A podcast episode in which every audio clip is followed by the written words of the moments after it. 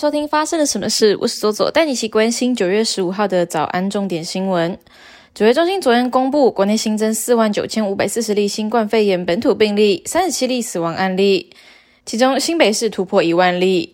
另外，莫德纳 BA. 点一次世代双价疫苗将在周五到货第一批约八十万剂，最快预计下周末开打。另外，外界关注 BA. 点五次世代双价疫苗的采购进度。指挥中心表示，台湾采购 BA. 点五次世代疫苗是超前部署，将与日本及欧盟同步。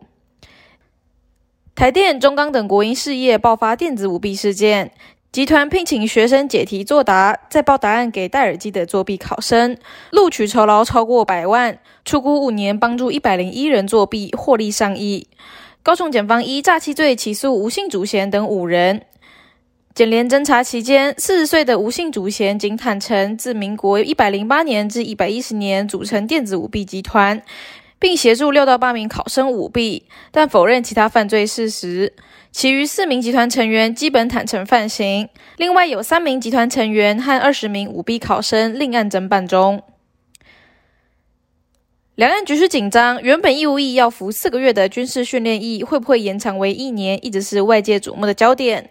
国防部年中成立专案计划管制室，严拟义务役期调整专案计划，传出将在二零二三年公告，二零二四年正式上路。代表二零零六年后出生的男性可能会适用新制。对此，总统府回应，目前国防部尚未定案，但是强调役期的长度必须符合不对称作战思维。南投普里出生的第九届台湾小姐冠军高曼荣，近期代表台湾赴马来西亚参加亚洲环球小姐选美比赛，各国佳丽受邀出席世界创新与科技大会，高曼荣却遭到中国打压，无法上台，在台下拭泪，引发热议。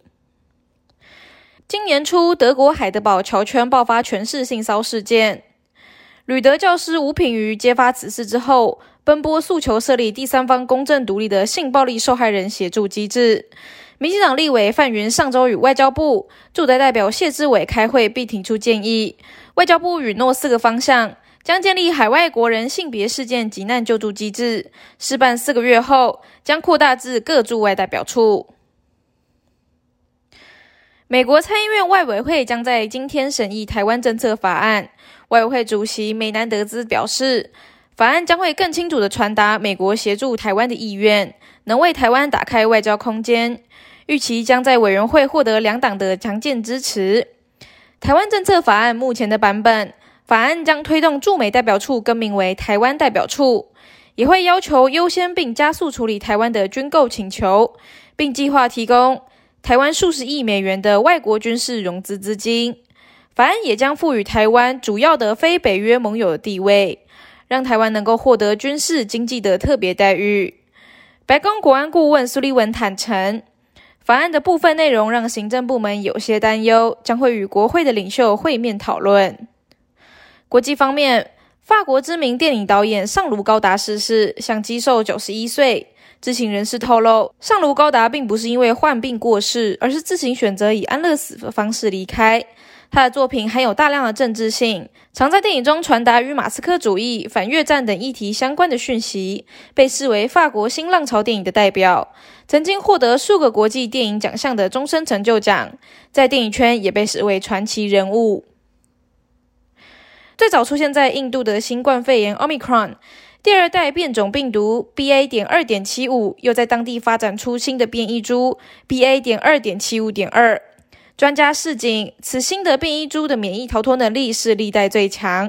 目前已知英国、德国、西班牙、智利、新加坡等八国都发现了 BA. 点二点七五点二的踪迹。美国劳工部十三日公布八月的消费者物价指数 CPI 年增百分之八点三，虽然低于七月的百分之八点五，以及六月创四十年来新高的百分之九点一，但是仍然高于市场预期的百分之八。数据显示，虽然美国汽油的价格因为乌俄战争爆发一度暴涨后走跌，但是食品、居住成本仍然居高不下。联准会官员为了压制通膨，下周很可能会决议再升息三码。在市场对于升息的忧虑之下，道琼指数十三日收盘暴跌了一千两百七十六点，创两年多来的最糟表现。接下来，我们来聊今天的发生了什么事。接下来聊聊的就是在二零二二年九合一大选之前，法务部的调查局举办了选举侦查工作实施大会，为了要打击贿选以及防治假消息，并且杜绝境外势力介入选举。我们的假消息渗透日常的生活。根据台湾事实查核中心。针对台湾的假讯息现象以及事实查核成效的大调查发现哦，有超过九成的民众都曾经收过假消息，主要的来源包括了媒体、政治人物以及境外势力，从政府到民间都想要抵制。然而，台湾在选举期间又是总是沉浸在高亢的情绪当中，令人一不小心就会顺手转发、口耳相传。我们要如何避免自身跟亲朋好友受到假讯息的影响呢？台湾事实查核中心，台湾事实查核中心就提供了以下几点，供民众参考以及辨别。第一个方式就是有情绪就不要转传，因为假讯息的花样百百种，事实的查核难度不一，也不是大部分的乐听人的使用习惯。所以，台湾事实查核中心的副编审就直言了，在推广的讲座过程当中，他总是要求民众要警觉，怎么会发生这种事情的情绪。如果有类似的情绪浮现，就要冷静下来，仔细的检视讯息的内容。假讯息通常篇幅比较短，容易挑拨乐听人的情绪，因此经常会使用耸动的标题跟文字。如果内容令人有这种怎么会发生这种事的情绪呢？很可能就是不实的报道。在还没有确认讯息的真实性之前，就不应该要继续分享。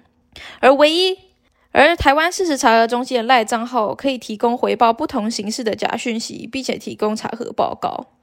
赖讯息查证平台也同时和多个查核机构合作。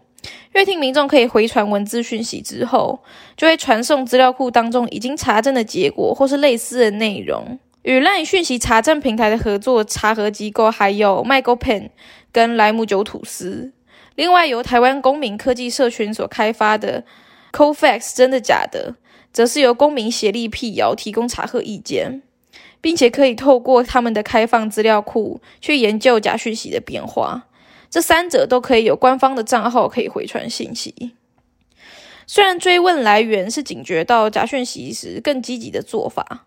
文字可以透过搜寻引擎、公开的社群平台查证，图片跟影片也可以以图搜图。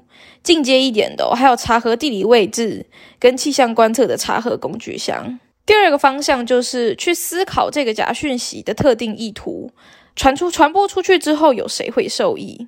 对于分辨讯息。台湾资讯环境研究中心就研发了一套讯息可信度评量，里面分为四个步骤哦。首先，第一个要拆解讯息，分清楚什么是事实，什么是观点。事实是已经存在的事件或是事物，可以被验证为正确或错误的；而观点则是看法或是意见，不一定有根据。台湾过去的公民教育跟媒体试读。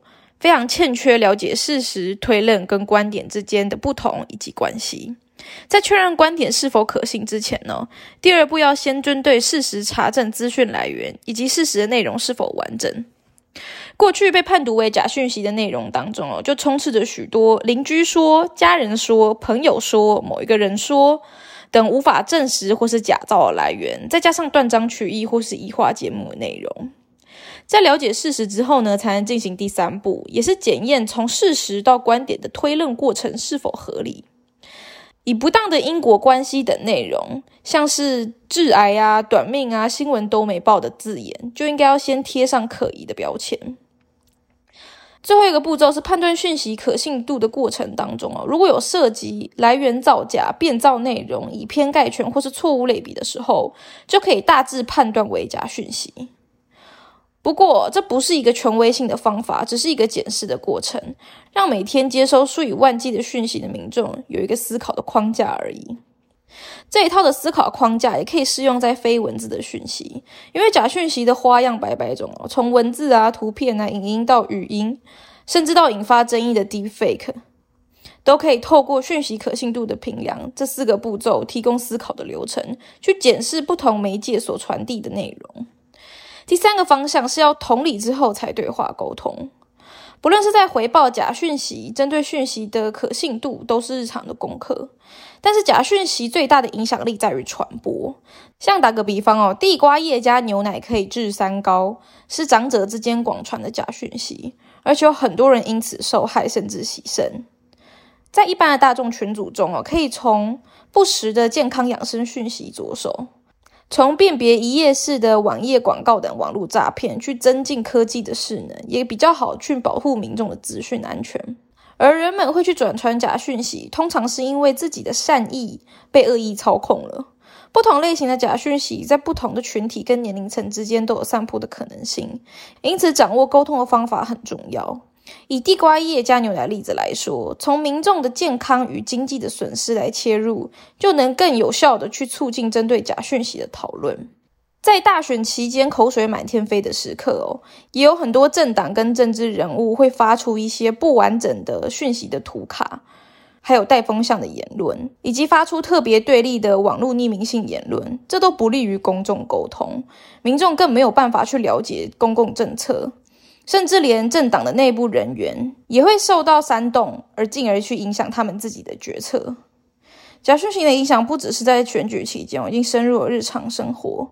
面对琳琅满目的讯息，要随时留意情绪变化，思考讯息的可信度，而且对话沟通的时候要同理他人的感受，才能有效免疫。以上就是今天的发生了什么事。我是左左，我们明天见。